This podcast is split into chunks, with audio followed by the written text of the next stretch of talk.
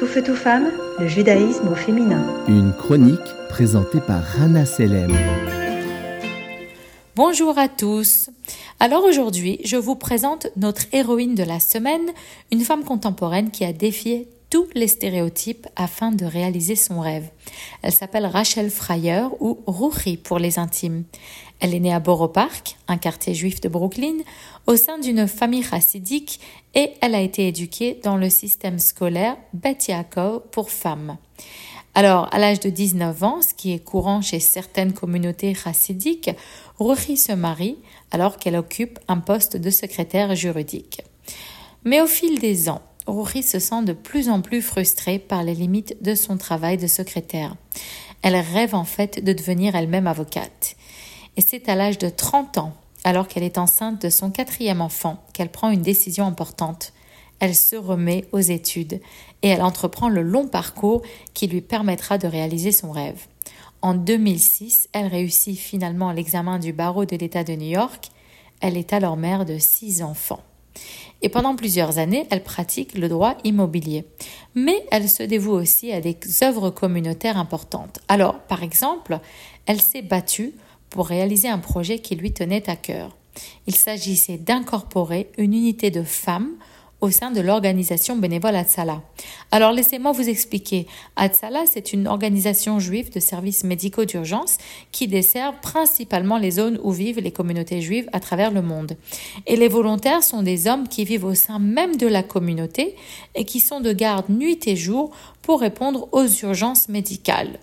Au fil des ans, de nombreuses femmes ont tenté d'intégrer Atsala parce qu'elles estimaient justement qu'il était parfois gênant d'être traitées par des hommes et qu'elles seraient bien plus à l'aise de recevoir l'aide d'autres femmes, surtout dans certaines situations délicates. Cependant, Atsala n'a pas trouvé juste d'incorporer des femmes dans leur rang pour des raisons de modestie. Et Rouchi n'était pas satisfaite de cette situation. Alors, elle a décidé de créer Ezras Nashim, le premier corps d'ambulance entièrement féminin aux États-Unis. Et cette organisation, qui a fait couler beaucoup d'encre, a aussi fait l'objet d'un film documentaire qui, a suivi Rouchi alors qu'elle négociait son initiative dans le contexte d'une communauté chassidique dominée par les hommes. Mais revenons à sa carrière. En avril 2016, Rouhi annonce sa candidature au poste de juge au tribunal civil.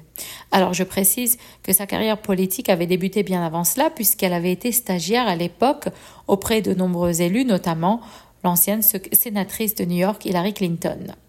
Rouhi remporte les élections et quelques mois plus tard, elle est nommée juge au tribunal pénal de la ville de New York. Elle est vite remarquée pour son talent et son dévouement par ses superviseurs et en janvier 2023, elle est nommée juge par intérim à la Cour suprême de New York. Elle est la première femme chassidique à occuper ce rôle. Et il y a quelques semaines, le 7 novembre 2023, elle a été élue au tribunal à part entière. Il faut savoir que Rouri a été nommée par plusieurs organisations juives comme l'une des femmes juives les plus influentes au monde aujourd'hui. D'ailleurs, elle attribue une grande partie de son succès au soutien de son époux et de ses enfants qui ont mené toute sa campagne électorale. Aujourd'hui, elle vit à Borough Park, où elle est aussi grand-mère. Elle continue d'occuper ses fonctions de juge sans pour autant ne manquer à prêter son savoir-faire aux œuvres communautaires et à inspirer de nombreux juifs et juives de par le monde. Bonne journée à tous. Tout feu, tout femme, le judaïsme au féminin.